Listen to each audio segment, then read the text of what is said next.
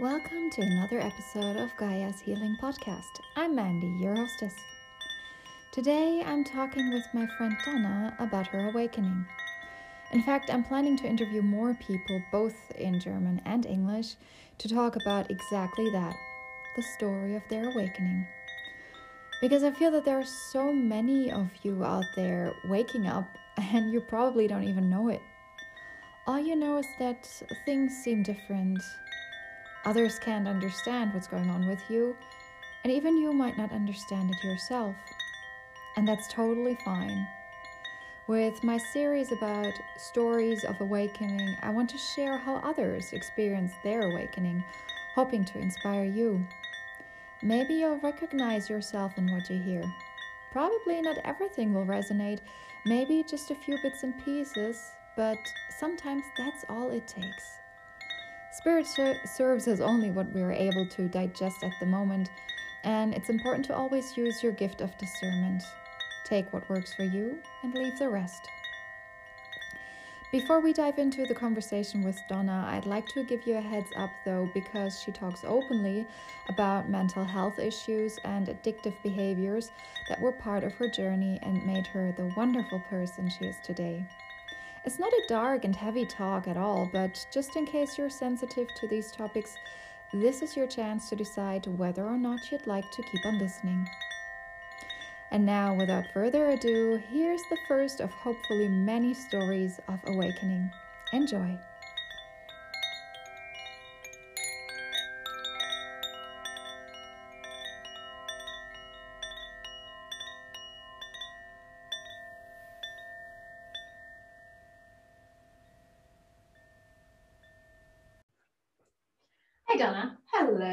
Mandy. How are you today? I'm good, thank you. How are you? Great, I'm very fine too. So, we are here to talk about your awakening. We are.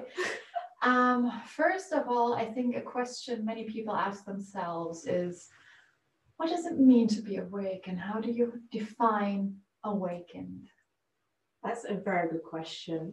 It's funny because what's first coming to mind isn't what probably I expect, but for me, um, a huge part of my awakening in the beginning was that feeling different and that isolation, which I know, of course, as you go through the journey, that that can ease. But honestly, for me, that that was what helped me realize I was awakening or awake and to kind of continue on that path. So yeah, for me, it was uh, to be awakened now compared to when I first awoken, they're completely they're, they're completely different things, which I'm sure a lot of people can resonate with. But in the beginning, it was that um, like isolation, feeling misunderstood, and not really knowing why I was experiencing that and how to connect to other people because I didn't have the the support around me, the knowledge to understand that that was what awakening is, I guess.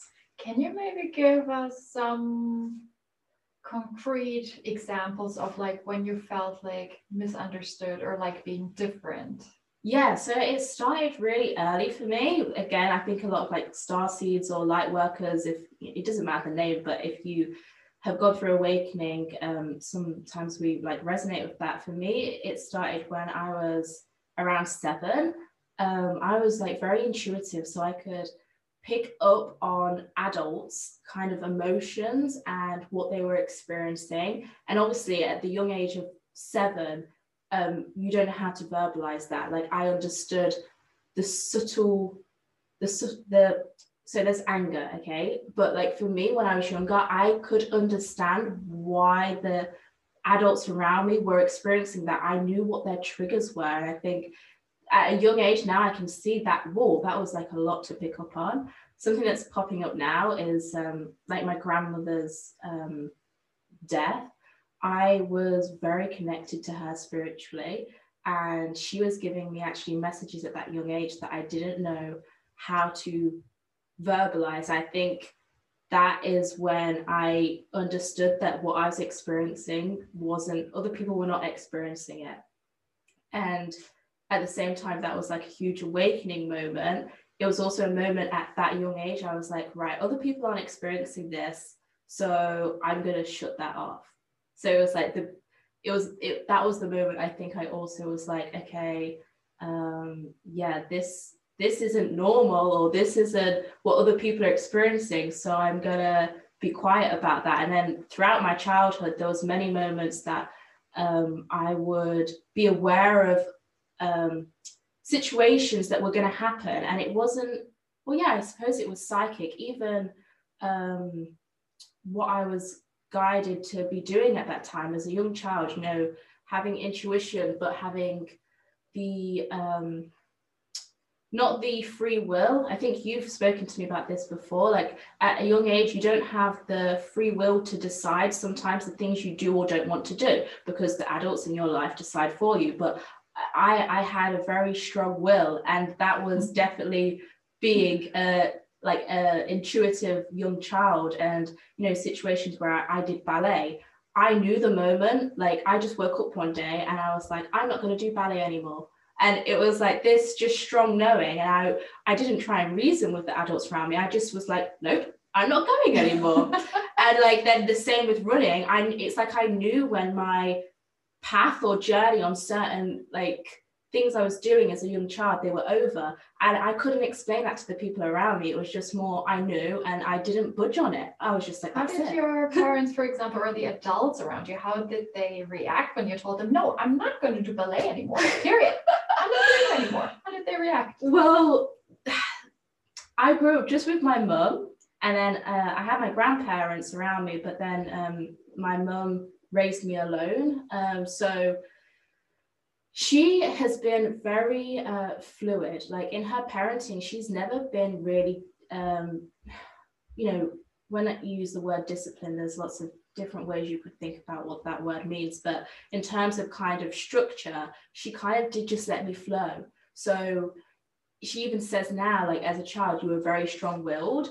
And I think in it, it sounds really odd, but because she had so, as a single mother, she had so many other priorities with work, studying, in a weird way, me being so strong willed, I think actually helped her parent me because it was like I knew even at times like my transitions were her transitions. And it's like I knew that as a child. I didn't understand how I knew that, but it was like later in life we, we might get to it. There were situations, you know, when I'm a bit older, I can understand that we were we were working together. So as a child, I might have decided I'm not going to do running anymore but that freed her up in another way because she had so every two days a week she was dropping me here do you, do you see what i'm saying yeah. it's like my transition i was almost guiding her with my very strong intuition okay and then that triggered her to know where she then needs to go so it's mm-hmm. like we were working together in this like psychic intuitive way but i was just a child like i couldn't say like okay mom now it's time to go this direction we're going on a different path now it was just that's it, I'm not doing this anymore. And she was like, okay. And then whatever would flow after that would flow, I'd say. Yeah. So you can see now that even as a young child, when you were around seven, it already began. Mm. What was the next step up? So um, I would say primary school then. Uh, I this is when I was still living with my grandparents um, in another city, and then probably that transition uh, with my mum and my sister then to another city um, from one primary school to another was probably when it happened. And it, it, seems very young but it was kind of like a accumulation of events really. And again that suppression that i had when i was younger of being connected to my grandmother and when she died it's like i was so overwhelmed with this kind of i knew i was different like being psychic and intuitive um, it kind of built up to the point where I was struggling to be a child. And that then showed itself um, in primary school because I was very severely bullied and I was internalizing a lot. And I still had all of these gifts that I was trying to block, trying to be normal. And then after primary school, it kind of then that internalization of that frustration came outside. So I went through um, a lot of kind of mental health.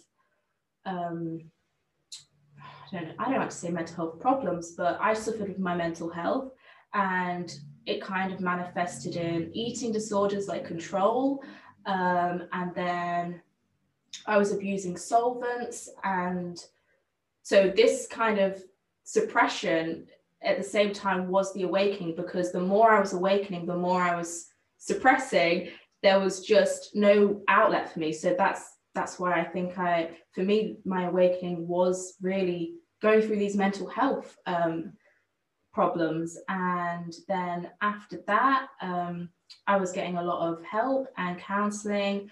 You know, psychologists very, uh, a very, um, how do I say? So like you know having medication things like that whereas probably what i needed was just someone to recognize okay this child's very gifted and needs um, needs some support in that some growth and some nurturing which i didn't find at home uh, because my mum was so busy um, and so it was just honestly from there from primary school up until i was 19 it was just a um, it was just a journey of suppressing medicating and you know seeing psychologists but never really feeling i was getting any better or what was going on or why i was having these these things. And i think the biggest awakening happened for me in uh, 2012 um, and that happened because um, again me and my mum were very in tune with each other intuitively and she was unhappy in her relationship but um, one of my sisters has like severe special needs. And i knew she relied on her partner um, at the time to be there for us to be there for my sister with needs while she worked full time and it was like something kicked in me in that moment and i knew that i had to be there for my sister. So in 2012 i took over the care of um, my sister that had special needs and that was really then the awakening where I understood what I was going through and why. And she honestly really helped me, my sister. How um, old were you at that time? At that time, I was 18, 18, 19. Yeah, 18, 19. So that was when I kind of had the, instead of going through like what I was from childhood to that age of just knowing but not knowing what was going on why what were these experiences and suppressing them with medication at 19 then it was that moment where I was like, okay, this is awakening. And I started to kind of then go into, I think, what a lot of people do in the beginning astrology, being guided by that. Um, yeah, like working with the moon and and that kind of thing. At that time, did you already have the word awakening? Yes, because I think I discovered it through I then kind of stumbled upon what a dark night of the soul was at 19. And whilst I was caring for my sister, I was spending a lot of time at home while she was at school. Like I was a carer. So um, in the daytime, I just remember reading books on Dark Night of the Soul. And I think there's a book called The Dark Night of the Soul. Yeah. And I heard the word, I read the word awakening in there. And I knew that often when people were awakening, they would go through the dark night of the soul, which honestly, I think from like seven until 19, it, is, it sounds very young, but I was going through a very long, dark night of the soul in the way that I was, yeah, just not understanding why I had these experiences and I, I didn't know how to describe them until 19 then. Yeah. That's beautiful and amazing that you then found that because I always find it interesting trying to really trace it back mm. to the mm. root. You mm. know, it's like just just a simple word to us now. It seems like such a simple word to use the word awakening, but I believe that there are many people out there who still do not even have the language for that because yeah. it's still just not overall accepted in society. It's yeah. still we still keep quiet about mm. it. We still even if we could go out into a cafe right mm. now, I think we would not be sitting in a cafe having this conversation, doing this recording right now, you know, yeah. because we still keep quiet about mm. it. And so, um, yeah, that's like, what made you want to look into that? Because you said that like there was lots of medication mm. and just things going on, mm, which were mentally challenging.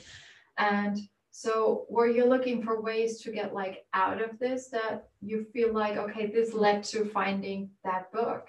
Mm, it is funny you say that because yeah, books, honestly, books kind of jumped out at me at that mm-hmm. time. I think we've all had that experience where you know you're guided to do something and then a synchronicity happens or a coincidence and you're like it keeps you sniffing the trail. And especially like when you are awakening a part of you is guiding you that you're not even aware is guiding you like you could say a higher self. And um, so yeah that book um, the dark night of the soul popped out and then a a book on astrology.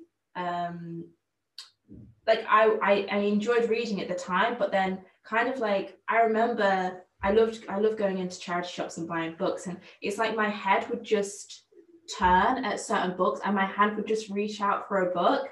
And so yeah I would say it was through books and kind of just this natural guidance and this this deep frustration I think also to just to understand why. I I think I started even maybe maybe um I was journaling as well from a young age and I noticed that I could do something called, or what I now would name automatic writing. Yeah. And the things that I would write and come out, it kept me curious. So I'd continue doing that. And yeah, it just happened really organically through through books, really, just kind of I mean, from astrology, I can't really remember where it went from there, but astrology was definitely a big part of it. And then I remember signing up to um, a website. I think his name is Jonathan Cainer. He's an astrologist.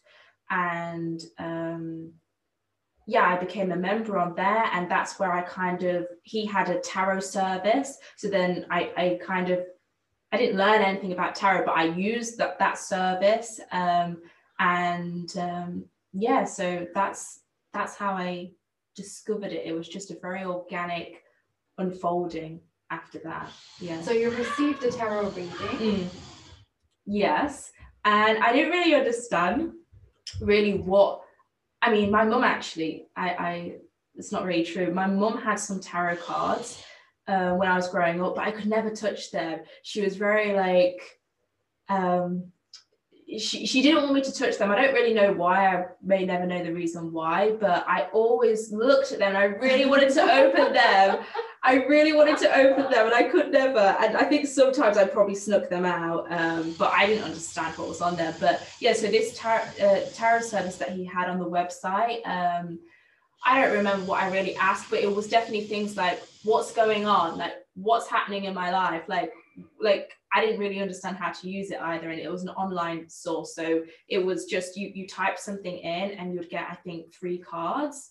Um, so it was it was funny because it was like five pounds or something. I remember like buying it, thinking at the time like, oh gosh, this is a lot of money to to have this service. But I just wanted something, and then I think from whatever the tarot said, what guidance it was, I would then maybe some of the words would be like clues, and then I might Google that or um, yeah, and now something's actually popping in. I think around that time as well, I started to do a lot of work in the astral. So my dreams were very psychic.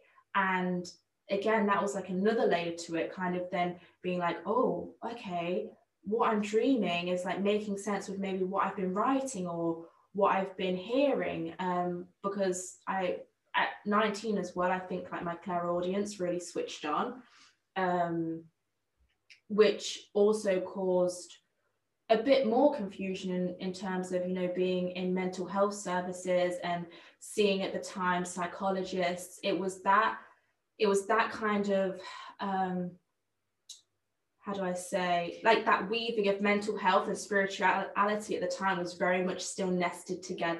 Yeah. And I was just tr- working my way out of it like to separate separate them i guess did you share um you hearing things or seeing stuff in your dreams with the psychologist yes and um, i was diagnosed with um, manic manic bipolar manic depression um, and kind of i saw a lot of doctors um, in the beginning, yeah, it was bipolar I was diagnosed with. There was some talks, maybe I was schizo- schizophrenic as well at the time because of the voices.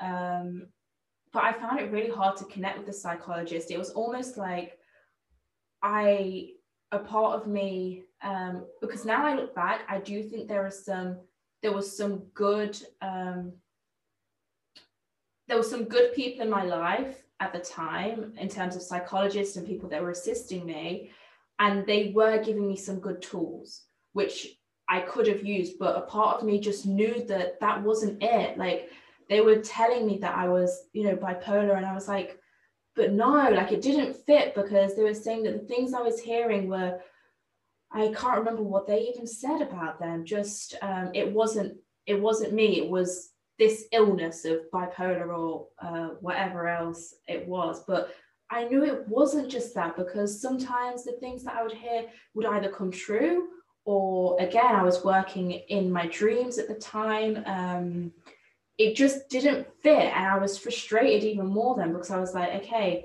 am I sick? Or am, I kind of on this awakening path, which I was waking up to as well through books? And I, I was you know, I was young still, and um, you know, at that time, like having these this great support from psychologists, which I still, as much as I know that it was a confusing time, I can look back and be really grateful because they kept me alive really because I was very suicidal at that time as well and I I was just frustrated I was just constantly frustrated and then even being in that service and feeling misunderstood. It was like I was just reaching out and I was like, please just help me. Like, what is going on? And um, yeah, they they they supported me and I, I always say now, like they kept me alive long enough for me to really dive deeper into the spiritual path and kind of find what I would say now God.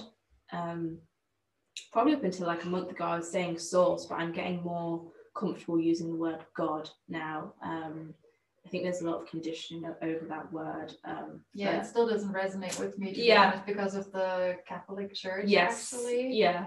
But if you feel that it resonates more, than yeah, I'm, I'm being yeah, I'm being kind of called to look at that a little bit more. Like, why does that word God feel so uncomfortable? And like you say, uh, there's that and many other reasons. Um, but yeah, source God, whatever you'd call it, is um, is what kept me in those moments, I just knew there was something else. There was something else. Um, and I do just want to say that, you know, um, like my path awakening as well. Like I say, I was suicidal at 19, but I actually, the first time I tried to commit suicide was at 11.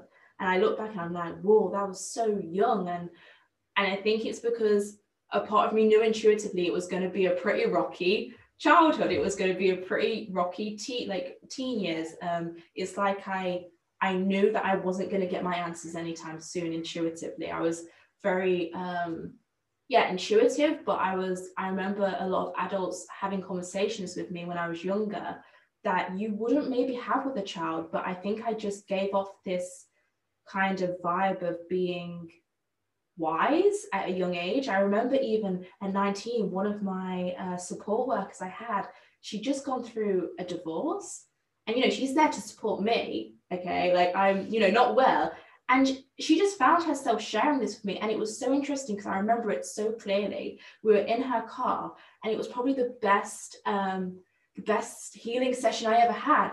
And I, I don't know if it's because the focus wasn't on me, but it was like I was, someone was finally being honest and opening up to me in a way where they were talking to me like um not so much an equal but it was like the attention was then on listening to her and feeling that true emotion that i think a lot of us um suppress. And to hear that was a really healing a healing moment for me. And i think that is again something a lot of us on the awakening path you know we're here to be a lot of us in service to others in service to the collective. And um, yeah i will never forget that. It was just so interesting. I was like after i think i told my mom and my mom was really upset and angry like you know she shouldn't have been sharing that with you you know she's there for you you know uh, it could have put a lot of pressure on you and isn't that so empowering that someone who is supposed to be there for you mm. that they trust you mm. so much in that very moment to hold that space and to allow them yeah. To be vulnerable mm. in that moment and to open up like that much that mm. takes a lot of trust and i think mm. if we are met with that trust if mm. somebody gives that to us it empowers us so much more yes. to step into our power and to really to hold that space for someone yeah although the rational part of yeah. me also understands your mother, you know, and like she was the one who was actually in charge of being there for yes. you but yeah that i can totally understand yeah. that it was a beautiful experience for you. Yeah definitely. I think a part of me at that moment as well because of probably books i was reading at the time i just now i'm tapping into it. I just i remember feeling after so grateful and feeling like okay people um, without knowing it i think they do they become quickly comfortable with me to share things with me. And um, I knew that me understanding that was very valuable as well because it helped me realize that as much as I knew I was going through everything in the inside, it helped me to recognize that without realizing it, I give a lot to other people. Um, and again, it's kind of, yeah, it's like that it's that path that a lot of us, if we say we're light workers or star seeds, that we do naturally probably gravitate and find ourselves walking towards anyway. So it was that kind of recognition in that moment was like, okay, people can open up to me and I like this feeling. It makes it it heals me to heal other people, which is still the journey that I'm on now is very much that like through healing myself now, I know that I really want to still reach out to other people. We were having this conversation before we came here now. Um, mm-hmm. yeah, like reaching out, and we don't need to be fully healed to do it. Like you were helping me to remember again because I did know, but you know, we forget. We have to be reminded. Yeah, we always have to be reminded of certain lessons again yeah. and again. Uh-huh.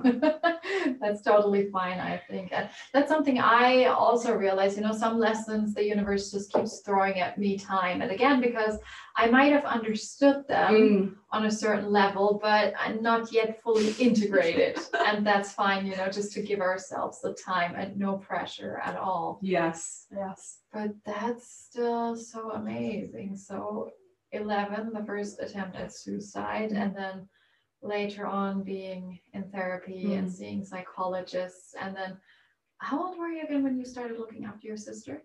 19. Wow. So were you still yourself in therapy at that time? Uh, so I probably ended so the the up until 19 what i was really getting help for was like eating disorder um depression and um yeah, those two things, and then my solvent abuse. And then I probably stopped seeing, I will never forget her name, my uh, therapist that I had at the time for my solvent abuse. She was called Norma Jean. She was an angel. She was amazing. She would take me out for coffees. and I'd always see it as a treat, like not knowing even at the time, like I was dealing with a lot at, at young child. And all I remember thinking was, yeah, I'm going to see Norma Jean and she's going to take me for like a hot chocolate. Um, and uh, yeah, so f- from like seven until 16 it was like food um, solvent abuse um, just depression which seems like a big term to actually apply to a child that age as only now talking about it it's like whoa and then from like 16 to 19 i was kind of just experimenting like i was you know smoking weed with friends drinking kind of just really kind of off the rails, or you would say a typical teenager, some would say. Just would say. yeah, what you do between the ages of 16 to 19. Most people it would carry on maybe, but then yeah, so I had I'd say a bit of a a break from the heaviness of everything I was going through from like 17 to 16, then 16 to 19, yeah, that break. And then it was 19 that I really then started to become unwell again. Um, I guess the the drinking and the partying was then just it didn't resonate anymore like was it a little bit like in your childhood that all of a sudden you would say i'm not doing ballet anymore i'm yes. Quitting yes or so was it was it like the same yes. way because i just wonder how did that transition happen because it seems like such a big leap and i mean we never mm-hmm. talked about this no. before you know that like you were in therapy mm-hmm. and seeing psychologists mm-hmm. and then all of a sudden you are taking care of your sister you know those are just like oh someone who needs this should not be doing Yeah. that actually Yes, you know it's because true. if you need to see psychologists yourself one would think that such a person does not have the Mm. capacity to be a caretaker of somebody Mm. else because they need to take care of themselves first Yes. so where did how did that jump happen was it like yeah like just okay no i'm not doing this anymore It's a really good question, actually. I've never been asked that before, but it's funny through this conversation, I'm realizing that deeper connection that me and my mum intuitively have with each other. Because honestly, from 16 to 19, in that period where I was a bit free of the um, the intensity of the mental health issues I'd been having, they were there, but you know, I was numbing them um, through that time, again, I was very guided to what I was supposed to be doing. So I guess you could say I kind of gathered myself together. I did reasonably well somehow at school. I went to college. And so from the outside, I just looked like a typical you know, Normal. teenager that was, yeah, I was doing weed, I was drinking, yes, but because I was doing well at school, it's almost like that masked what was going on. And my, I just remember my mum being kind of like, it's like because I was doing well at school, it was almost like she saw that as well. She must be okay. I feel that like school is such a big institution nowadays still that if one does well at school Mhm. it seems almost the whole all the rest will be forgiven and forgotten Mhm. it's like then everyone just blends the rest out you know they don't need Yeah. to see that because you're doing well in school Yeah, so it was yeah, it was the mask of what was going on really truly inside. And I mean between 16 and 19, I would say that I was really suppressing my intuition as well, even if I knew I was on the right path. Like because now I look back, everything was the right path.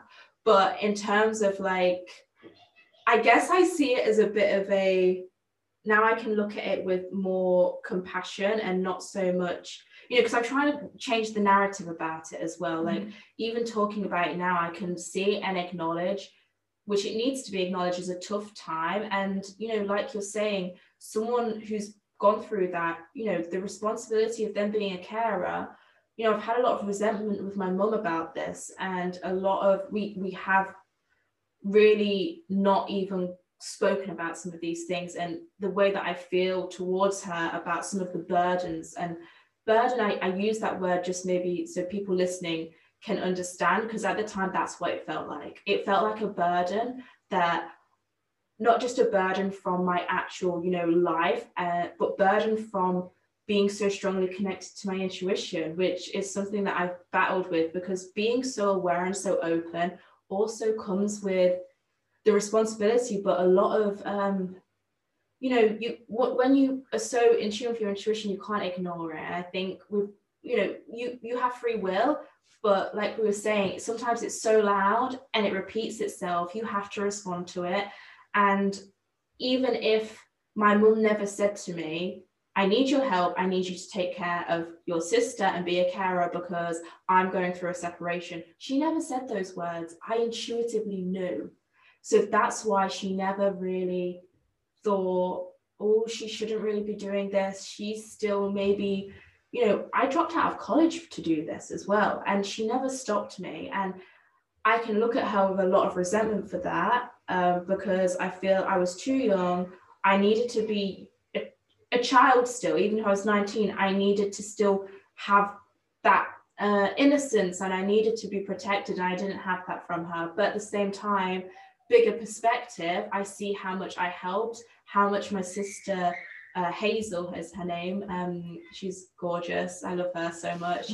She's honestly guided me so much on this path with, uh, without her. Well, she knows, she knows, but you know, like at that time, she was just taught me, you know, that that true love and compassion. And I kind of was in a bubble, honestly, and I didn't realize um, at the time what I had one put on my own shoulders, but also what my mum had allowed me to put on my shoulders was pretty big.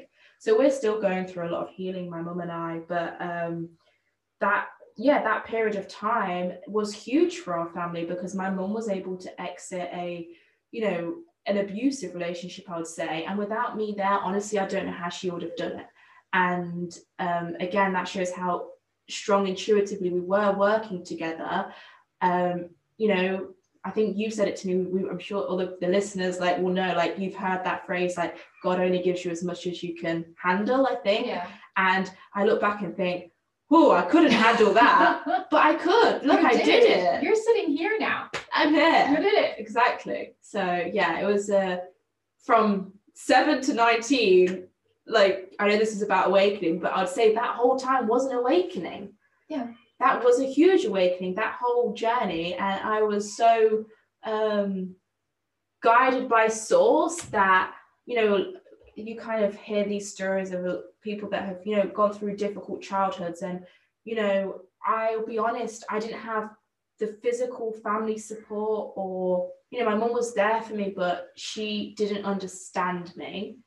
And without source being there guiding me i honestly don't know how i would have been able to i would say kind of like I, fe- I would have drowned in it. I was able to come up long enough because i knew i was being guided without knowing it by source or god and then i might go back under like because it was a long period of time 7 to 19 but ultimately i kept coming up to the shore i kept coming up i kept coming up and yeah It's what I call awake and then asleep again. Because when I look back Mm. on my journey, but we're not here to talk about me, we're here to talk about you. But that's like looking back at my journey, I can see that there were times when I was awake, you know, when I was using using tarot cards or when I was working with a spirit guide, even though at that time I didn't even have the name spirit Mm. guide. I didn't know what it was. I kind of thought like, oh, maybe that's a guardian angel because that was just through my upbringing the only word that would come to my mind. yes this, you know. yeah And it was my clairaudience, which I Mm. hadn't understood. But then I don't know, I got a boyfriend and I totally fell asleep again and I Mm. forgot about all this and I didn't use tarot anymore and I didn't get in touch with any source energies Yeah. anymore. But then at a later point of time, all of a sudden tarot would come up again and uh, there would be a spirit guide in my life again. And for the first time, I would receive a name. And I still thought, oh, that's a guardian angel, which Yes. it wasn't. And then I went abroad and then I fell asleep again. And you know, and then I totally didn't do all that stuff anymore. And then because my focus was so on 3D things, 3D you know, things. work, paying Yes. bills, taking care of myself, being on my own in a foreign country, which is something that you can really relate yes to i as can well now yes But you are fully awake. yeah yeah i'm, I'm awake But yeah, that's and I think that's also normal for anyone. You know, that sometimes we have phases in life where we are awake and Mm. we're using certain tools and we are getting in a certain flow and we might receive Mhm. messages one way or another. You know, some people are working with spirit guides, power animals, Mm. angels, source. It's Mm. there are so many different modalities out there right now. You know, Yes. and then sometimes we kind of it's it's when we look back it's as if we had forgotten about all of it it's Mm. like erased out of our lives for a time Mhm.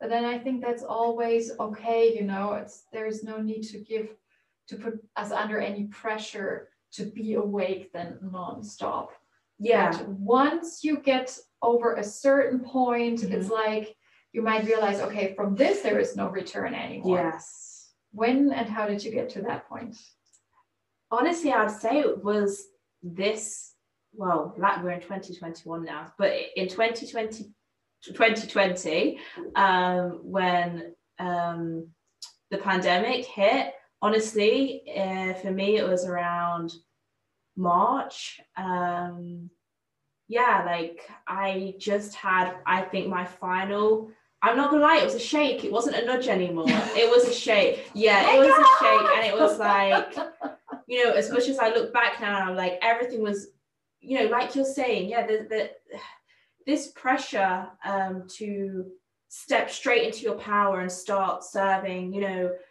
you'll know when it, you'll know when it's right. Like, you know, for me, it's been a very long journey, and like you say, of going going to sleep and waking up again. Um, but you know, we do have free will, and ultimately, you I think it's always good to know that it's always good to feel a little bit uncomfortable. If if you're too comfortable, then maybe you need to kind of just look at that and think, okay, am I comfortable? Am I, you know, because we've been talking about mental health as well. Like I had to protect myself. And I was doing it through unhealthy ways. Yeah, I went through that stage where I was drinking or smoking weed, which for me wasn't.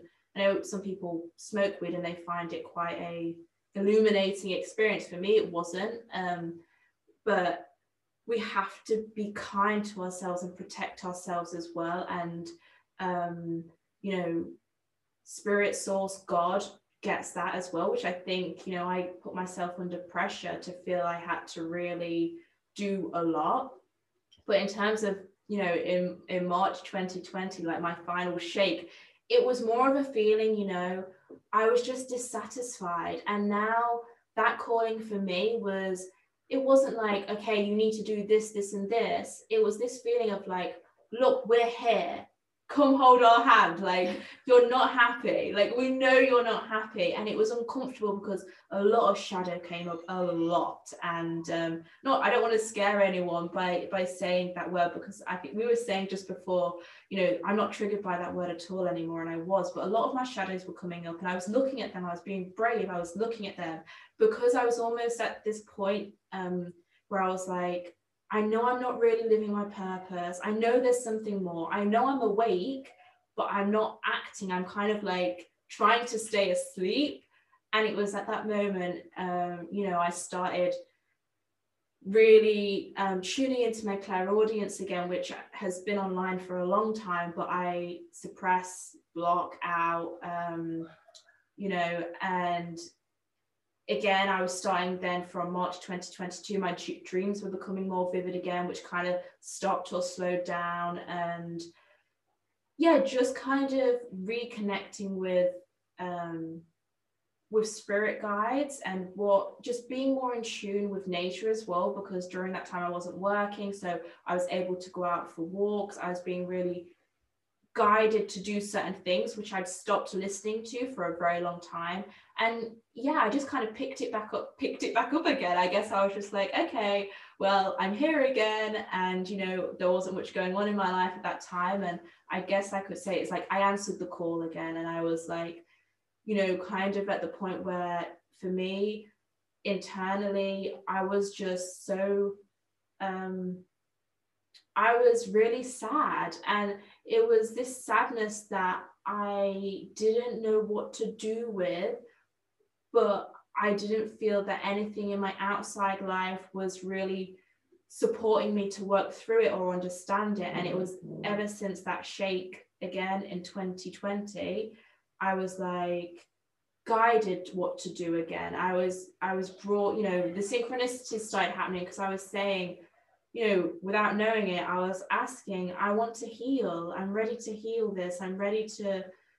It wasn't even about maybe finding my purpose at that time, which it's turned into now. We're in 2021. But at that time, it was just, I, I just want to feel again and not be numb because the medication I was on for a long time was pretty numbing. And um, that I, again, though, I don't I don't think, you know, if anyone's listening to this and they are on medication, like that was there for me at that time. And I needed that. And I do think it did save my life. I do. And I, being on the medication then, it was, you know, it was different. But now I was kind of feeling like I might have been going down that path again. Because um, I was, um, I remember I was thinking about it. Do I need therapy again at this point? Because I wasn't able to shift this sadness inside and I was looping. But I think I knew at that time, like, no, now medication isn't for me. It was then. What else can I find to help support this? And, you know, the synchronicities came in as they always do, and I was guided to things um, and just connecting to myself again. What things were you guided to? Uh, so at that time it was it was grounding honestly so i was out in nature a lot and just literally putting my bare feet on the earth and kind of um, being reminded of things that I stopped doing or stopped enjoying. So just kind of reconnecting to myself in the beginning. It wasn't so much again. Uh, later it was, you know, techniques or anything like that that came in. But at that time, it was just reconnecting to myself. So yeah, grounding. I was right. I started writing again more.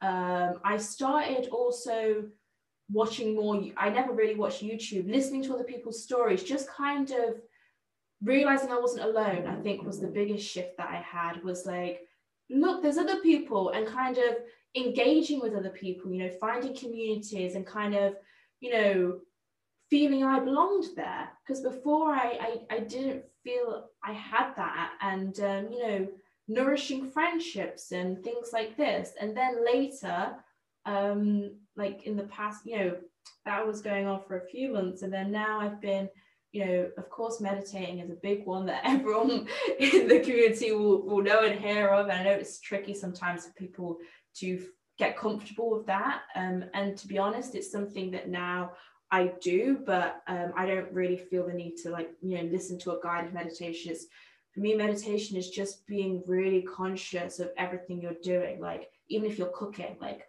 just doing things slowly and being present. Um, that's something else that really, really supported me. Um, and moving, moving our bodies, uh, whether that's, you know, you enjoy doing yoga or I discovered Qigong in 2020 and it's honestly, wow, it's just incredible.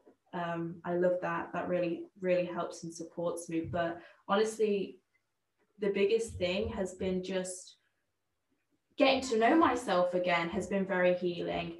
And then, you know, through through that, now I am kind of um participating in courses and other things like that, which I never would have dreamt to have paid. You know, I've paid quite a bit of money for these services, but wow, like they've just they've given me so much back, but not necessarily because I needed them. I just again, it's that remembering again. Like I can do this on my own. I just sometimes needed a bit of support to find these things. And you know, um, we were talking just before. Uh, connecting to your heart chakra is has been um, honestly the most healing thing that I've been doing probably over these past few months. And it's it's a journey. It doesn't just stop. Obviously, you know that. Sure the listeners do. It doesn't stop. It doesn't end. But yeah, going back to my heart again and again has been probably the biggest gift. Um, I, I can put in the notes um, the the amazing woman Kaylee that kind of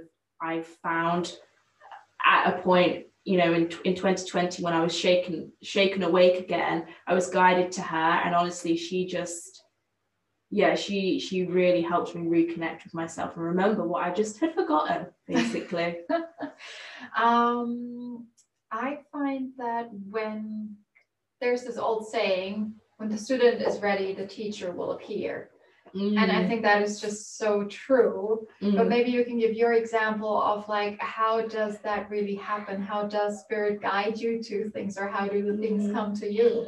Because I mm. can imagine that somebody who is maybe still struggling or wondering, oh, am I awake or not?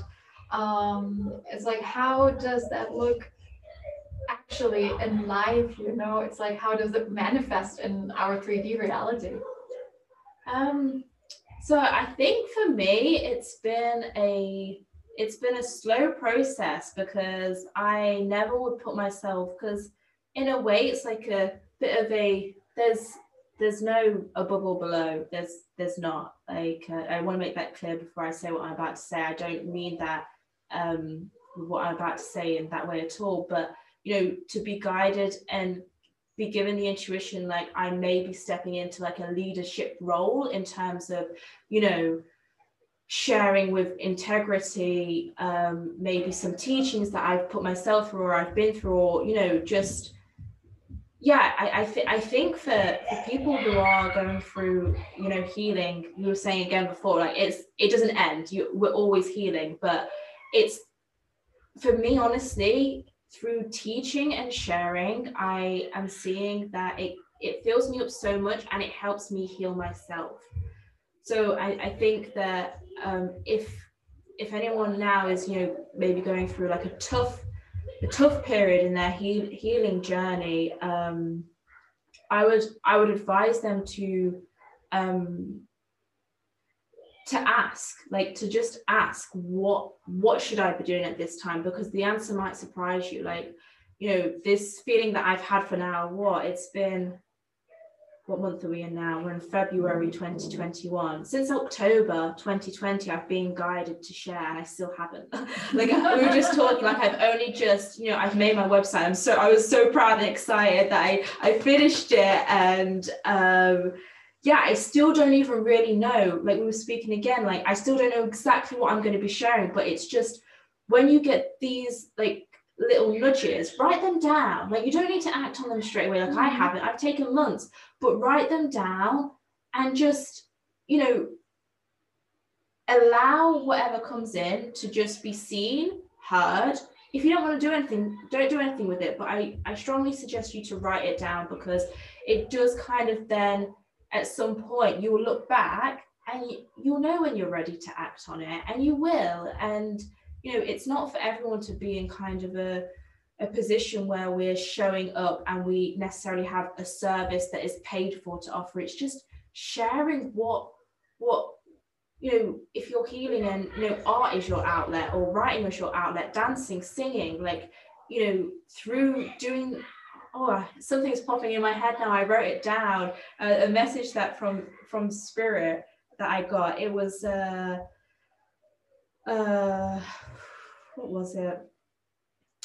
That which we that which we enjoy to do and that is healing to us is what we should continue doing. It was something like this. I wrote it down, but it's true. And you might, that might be the outlet which you support other people with. Um, so, you know, I was overwhelmed at the beginning as well, like with all of these different ways to, or hearing up people speak how they connect or, you know, what they like to use or what they resonate with, what they don't. I was like, I had to do it all. And it's it's not true like you don't. Whatever whatever you feel drawn most drawn to start there. Just start with that thing and and start small. Yes. baby steps is totally fine. Yes. no need to yeah. be like a done deal right away. Yeah and you've taught me that mandy. Like for our conversation this week because uh, i i went to you didn't i with something you know, that was on my mind. And it's so funny the redirection wasn't what i expected. It was actually just to go back into my heart again and go back to something that sparked me up. And that was, without me knowing it, it was guiding me then back to, you know, hello, are you finishing your website? Hello, are you going to start sharing? And it wasn't a, you know, that seems like a big thing to start a website. I'm not saying to people that's where they should begin, but, you know, it's been a very long, long journey of kind of uh, walking between that line of, like you say, student teacher, student teacher. And I still feel like a student, but I also, you know, even in this conversation now, I'm like, You're already teaching. Wow. Yeah. I'm shocked at myself. I'm like, actually, you know, I've gone through, you know, a lot. And it's the, that that is the beauty of it though like when you when you're at that point and you kind of feel i feel so grateful and humbled in it that it doesn't feel the pressure of you know being a teacher, it's not there. I don't, I, I just feel now I'm excited and it's a joy and it's, it feels so heartwarming to be able to share. If i can help one person we were saying like you had you know five people join a group of yours and it doesn't matter like how many people it is. It doesn't matter if it's no one. If you have you start an instagram account or something and you have no followers for like six months if you're doing it from the heart and you enjoy doing it, it doesn't matter what response you're getting, you're doing that at that time for a moment. And I think one thing that I realized when I just I didn't realize it until like a couple of months ago, really, because I'm not doing Gaia's healing full time. Mm. And right now, I'm not planning to ever do it full time. Mm and also you are not working towards a full-time career in the spiritual realm mm. so to say at the moment we might not know at some point maybe we will get there maybe not but that's not actively the goal right now mm. but when i started out on this and when i took the first classes it's almost because the teachers then usually used to say to us oh if you do this ever full time or so it's like they're they're almost already planting the seed of this mm. needs to be the source of your living income mm-hmm. at some point, which really it doesn't. Mm-hmm. And for me, I realized since I just decided I do not need to do this full time, I can just so enjoy it mm. in the free time that I have mm-hmm. because it does not need to like sustain my life, you know, and I think that takes away so much pressure mm-hmm. that many people I see putting themselves under Yes. You know, once you do this work and you decide, okay, this has to be the source of my living income, Mhm. then you put lots of pressure on yourself. Yes. And that's when I see the inauthenticity coming in. Mm. And that's when, at least for me, those are the teachers that totally do not resonate with me. Yes. Yeah. It's, yeah. That's really um, an important point, and I'm glad that like it's came up actually because I do. Um, you know, to to wake up again, whatever you identify with, who you are and why you've came to Earth, or however you see uh, this path, and to have that connection. I've had a lot of people feel you know, then this sense of urgency, like I have to do something, I have to share, I have to give something. And, you know, for some people that might be their path, they might go, they might start something and that becomes their source of income and they ride with that. Um, but yeah, the it it's tricky because because um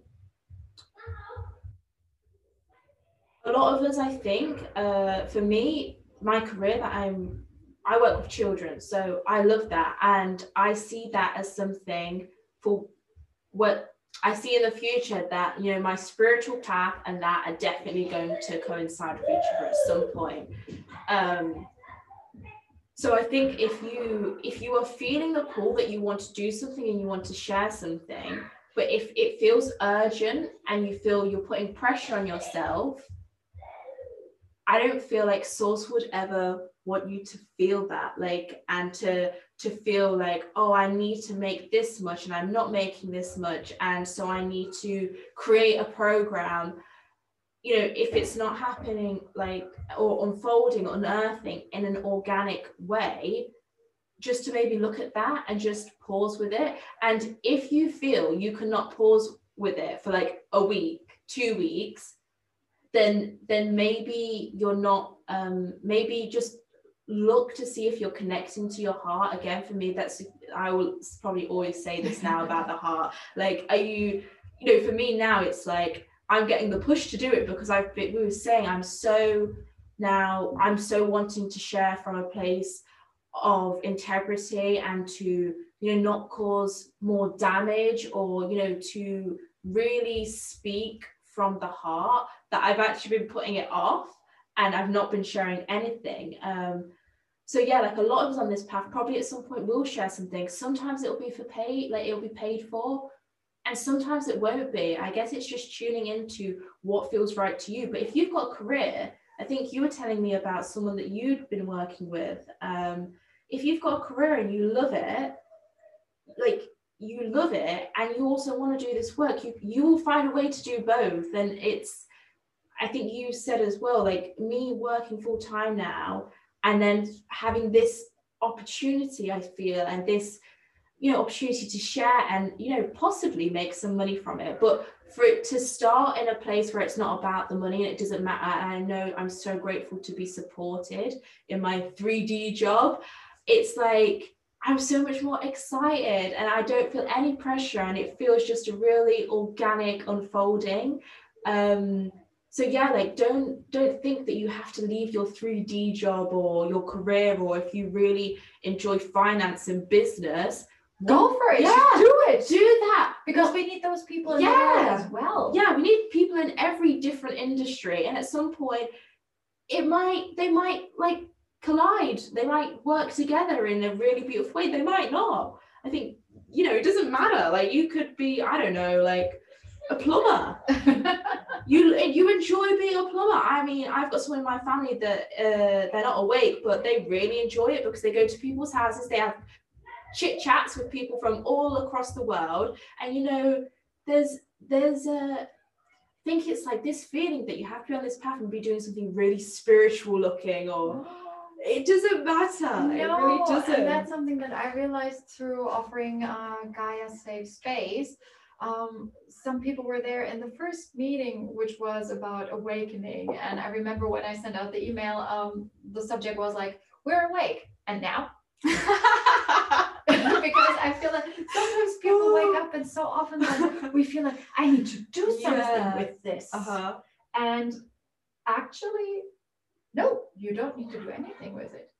Unless you want to. Yes. If you feel the natural pull, if you are motivated Uh-huh. to put yourself out there, to provide content, maybe to start even teaching, then for God's sake, go for it. yeah. But no, you don't need to do anything with it except maybe heal yourself because that Mm. is so much already. yes. You know, yeah, that's so true. Oneself is such a huge task. Mhm. And when you are awake, I think, first of all, everyone always needs to take care of Mhm. oneself because you can never give from an empty well. So true. And no, you also never have to offer any paid services unless you feel that's what you should be doing. Mm. I think if it's like if there's this pressure and it feels uncomfortable, that's a sign that you are not in alignment. Mm. And then you should look at it Mm. and figure a way out to like bring it into Mm. alignment again. Sometimes we also need to feel uncomfortable in order to get forward in life. Mhm. But I think it's like it's hard sometimes to make the distinction between like okay this is something which is not in alignment Mm. and this is something which is going to make me grow Mm. so Yes. but that's Yeah, something that's you so know interesting. that's like okay that's where you hopefully are able to work with your intuition in a way to figure out which is the pressure you need in order to grow and which is the pressure to need to figure out okay this is not in alignment Yes. Yeah. Yeah. I yeah, everything you just said is I completely resonate with. And uh, but that's the beauty of it isn't it We're we're gonna, you know, we I I was uh spirit told me like in oh what month was it? In April 2020, and they were like, You're gonna trip over your shoelaces quite a lot in the next month. and oh my gosh, I did. Like I felt I was all over the place and I wasn't sure what direction I was being pulled in. And I know, like, I know when you are in it, it is hard, like, and you're not sure, and you know, you want to be of service or you're healing and you're, you, you know, we, we, as humans, we want to know what's going to happen exactly next and what's it going to lead to and what's, you know, and even being what I would say, like a, a psychic or, you know, an intuitive, like, I don't, I still have no idea on so many things. And I'm glad it's that way. Like, yeah, like I have some big downloads and I'm like, whoa, like that's a lot to work through. Um, but, you know, I can see in, I was, when I was walking here today, because, you know, you and I, we, we organized this just last week that we were going to talk today. I was walking with so much joy and I just was feeling so like great. And in that moment i was like ah like i feel i've just climbed quite a, a big mountain since october especially. And you know to feel that shift no one else knows what that feels like only only i do. But that's work. Like you were saying like that like what we are doing individually like no one's paying me for that. I've not paid anyone for that. Like, you know, well, I I received help and guidance. I have, you know, put some money out there, but you know, I was committed to self. And now, like, kind of coming out of that, or at least being able to look on this period of my life, I'm just like, you know, oh, that was a lot of work. Like, but you know, at the end, if you if you can come back into that again gratitude like that feeling like you will always again going into your heart like if you're in your heart you're not you're, you're always on path like you always are anyway. But um yeah for me that's been that's been huge like understanding the value of the inner work that we're all individually doing and you know waking up and yeah it's great like that's why we're here like when you wake up you know you want to be of service you want to do something but I think um, again I'm quoting this. I don't I don't necessarily resonate with all of this. A lot of people I've heard are speaking about, you know, the new age and you know, even using all of these tools like crystals or which are beautiful, amazing, but you know, feeling we have to take a lot outside and we're kind of you know, in new age maybe shifting or forgetting a little that, you know, I was thinking again on the bus here, like how everything that's kind of helped me really shift and heal I it, it's been from going inside and connecting inside. And I know it's so hard and frustrating maybe to hear. I was like that like just a few months ago, but it's honestly given me the biggest shift and the biggest sense of joy as well to know also I've done it alone. And that's not to say I'm scared of asking for help, but you know, it's it's a different feeling. And I know that, you know, now I can talk to you and like the people that are listening or watching. It's different to be able to talk from your heart and feel completely in alignment in a way where you know that you've embodied it as well. It's a different it's a different feeling and i think that's maybe some advice i could give. Like if you're sharing and you don't feel you've embodied that maybe it's not time to share yet. I don't know how you feel about that. No that is oh that is so true and it reminds me of something oh i've just connected two dots thank you because i remember um i was in a container which was offered by my mentor and confidante, Andy Murphy. And I forgot which activation it was because I've gone through so many with her. And um, she guided us to a new energy in our lives. And for everyone, it's like always totally individual. You know, to some person, a spirit animal comes, to another person, maybe a goddess energy comes. It's like totally different, and none is better than the other, anyways. Um, but she also said we should not share it with others. We should not share the messages or energies that would come to us at that moment. And it felt right, it resonated with me. But then also nowadays, I find myself more often sharing with people what energies I work with. But that is, I think, because now I embody it. Mm. Now I really own it. I am so secure in my experiences now, in my emotions, how mm-hmm. I feel about it, that I have the confidence mm-hmm. to put it out there and share it with people because if anyone would like say something about it and be maybe opinionated i would have the strength in myself to argue for it i love that. fight for it you know? I love that. And not let anyone's doubt take it away from me. Yeah. Because that is such a huge part i think oh. when we begin out on this way. It's so special like, hearing you say that i'm like yes! It's such an empowering feeling though. Yes. and not one that's like ego driven it's just again, I was thinking about this just the other day. Um, it's like it's something that you can have and hold inside, and it's just the most beautiful feeling because you know I was having experiencing it at work. Someone was kind of projecting onto me a little bit, um, and a lot of scarcity and lack over money, and I just was like so like um like compassionate because I could understand why they were exp- like I'm I'm intuitive in the way that I, when people speak, I can see trauma quite clearly. And but you know, they were projecting it onto me. And then inside, I was just like, no, I don't resonate with that. Like, I'm not scared. You know, I was talking mm-hmm. about, you know, even you know, to be aware of things. Yeah, but when you've got that inner, you know, just yeah, like you just like it's it's fine like i i know but it's interesting that when people kind of say things or project and it it could shake you. It's a good indication to the inner work you've done again. And you're like, ooh, those six months of, you know, shadow work oh really, oh I feel Yeah, them. I also, I will never forget also that one time at work because I'm an empath too. And um, I mean, my big awakening with no return was also just in 2019. Mm. That's like, it's just about one and a half years ago, which is also not a long time. But also, you know, in that time, I learned about what it means to be an empath. What does it mean to be psychic, and so on. You know, th- so many things that I've been doing in the past in small phases where I've been away, all of a sudden started to make sense, and now I can start to connect the dots, which is so much fun. And so, yeah, but it's just so many things happened in such a short time. And now I look back and I can connect the dots, and that's so beautiful mm. and so much fun and I forgot about my train of thought just now. the, puzzle, the puzzle pieces. Yeah, the puzzle pieces. They just everything comes together now. Mm-hmm. And looking back, and that's another thing. You know, um, I think we cannot predict the future because we have free will, mm-hmm. and the mm-hmm. future is malleable. Mm-hmm.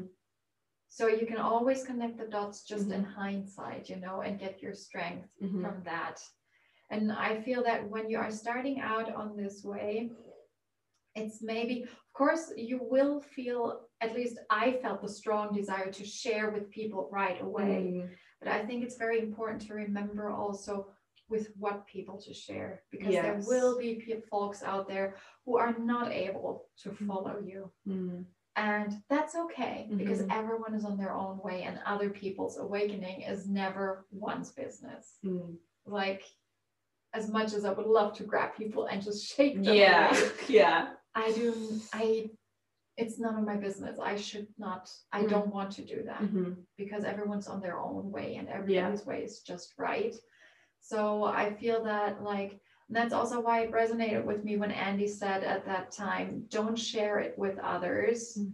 Because at that time it would not have been right for me. I had not, Mm. you know, I had just been given that key Mhm. but I had not walked into the room Mm. and made the whole place my own, you Mhm. know? Yeah, like sitting with it for a bit. Yes. which is something I've learned as well um, this year and last year, 2020, and the beginning of this year, is just to sit with things. And it can be a bit uncomfortable because Mhm. you want to like work it out and you know, you want, again, like we were saying, the answers, but it is so funny because it can be really annoying to hear. I know to some people if they are in a difficult place now, but it will it will come like it always does and it's just that commitment to self that that is that is all you all you need. And even you know i've gone through times uh where you know when i was not very well like i could maybe describe it as like i gave up on myself but god's source will never ever give up on you. And even if you're in a place where you are you know you're not doing anything like one of my biggest integrations i think through my childhood was a period where i was doing nothing. I mean like literally nothing. I wasn't um because i was i wasn't very well and i wasn't maybe going to school. Like i was literally i just would lay and i would be on medication i would do nothing. And i think that's probably like i was going through a huge integration like i don't know what but through that period of time like to be doing nothing physically even if you know you're just resting like you're doing something yes, and it's hard to hear, but in- you are. yeah, inside of us, the energies are always working. Yes. And that's something that, especially with the situation in the world right now, and also me not going to work since the middle of December, um, it's like so often I just would lay down on the sofa because I feel kind of, I can't feel the energies of the collective. And you know i can feel them also like going through me and i in such moments i really very consciously just give myself the time to rest and just lay down and sometimes i would have some music on the side sometimes just some animal shows on tv or so just Yeah. something relaxing and not do anything physically and Mm. just tell myself it's okay mandy there is no one there telling me that I have to do so many things right now, but my own ego, you know, there is nobody staying there saying, you need to do this, this, this, and this. Yeah. Because I remember like I used to have usually when when I go to work regularly, I have mm. this whole list in my head of all if I had time, then I would mm. work on my homepage, write blog posts, put out podcasts, do this and that. And it's like this whole list of things or like dance again, yoga, whatever. It's like if I just had time. yeah. But then once the time is there, all I want to do is lay down and do nothing. I know. It's so true. And I used to beat myself up over that, yeah. but I've stopped doing that because just lying down mm. and sometimes is internal energy work Yes. as well. Yeah, And because that how is- often are we doing nothing? Like, like not even scrolling on our phone, like nothing. You know, babies, they have it great because they are obviously they're growing. And I think be like be like a baby. Like, you know, a baby doesn't need constant stimulation because they're they're they're doing nothing, but they're growing so much. Like sometimes we have to just treat ourselves like a baby. Like have some water on the side, yes, like that's it. That's just all. And I mean, also, yeah, I think that's an interesting comparison. And then also, you know, sometimes be like a baby and do baby steps. You Know? Because I mean, just look at how fast babies grow. yes. It's kind of freaky, isn't Yeah, it? it, just like- it is. And all of a sudden, there, here we are. Yeah, exactly. Yeah, so true. Beautiful. Donna, to end this episode, is there a piece of advice that you would like to give, a piece of advice that you wish somebody would have given you along your way? Um, to connect to your heart. Honestly, it's been it's been it's my own oh just I it's just changed my life and it's something that I'm shocked took me so long throughout the spiritual journey. You know, I knew about the chakras, but you know, it helped me find my own way home to myself and to begin the true healing within. I think so. You know, like I again, I learned from a beautiful, beautiful woman and teacher, Goddess Kaylee. I'll um, link it uh, for if anyone's interested. You know, to go back into my heart, and she uh, teaches something um, or guides guided us to do something called like a heart check so you just like put your hands on your heart.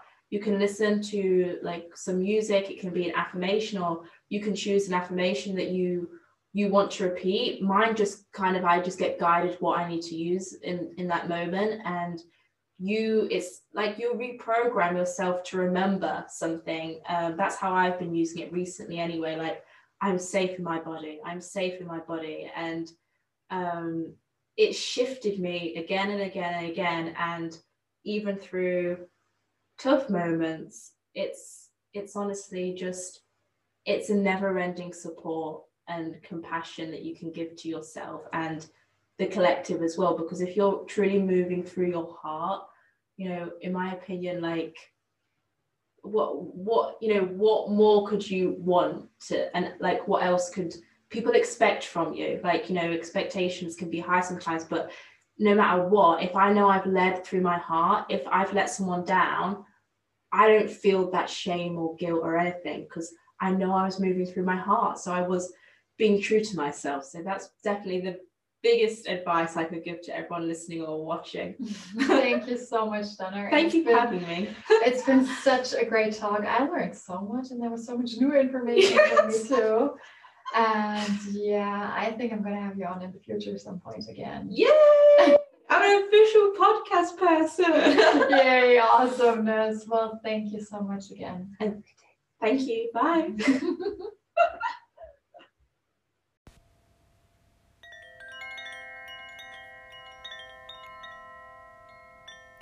Thank you so much for listening to the first episode of my Stories of Awakening series. If you feel like sharing yours, then please reach out to me. You'll find all the details in the description of this episode.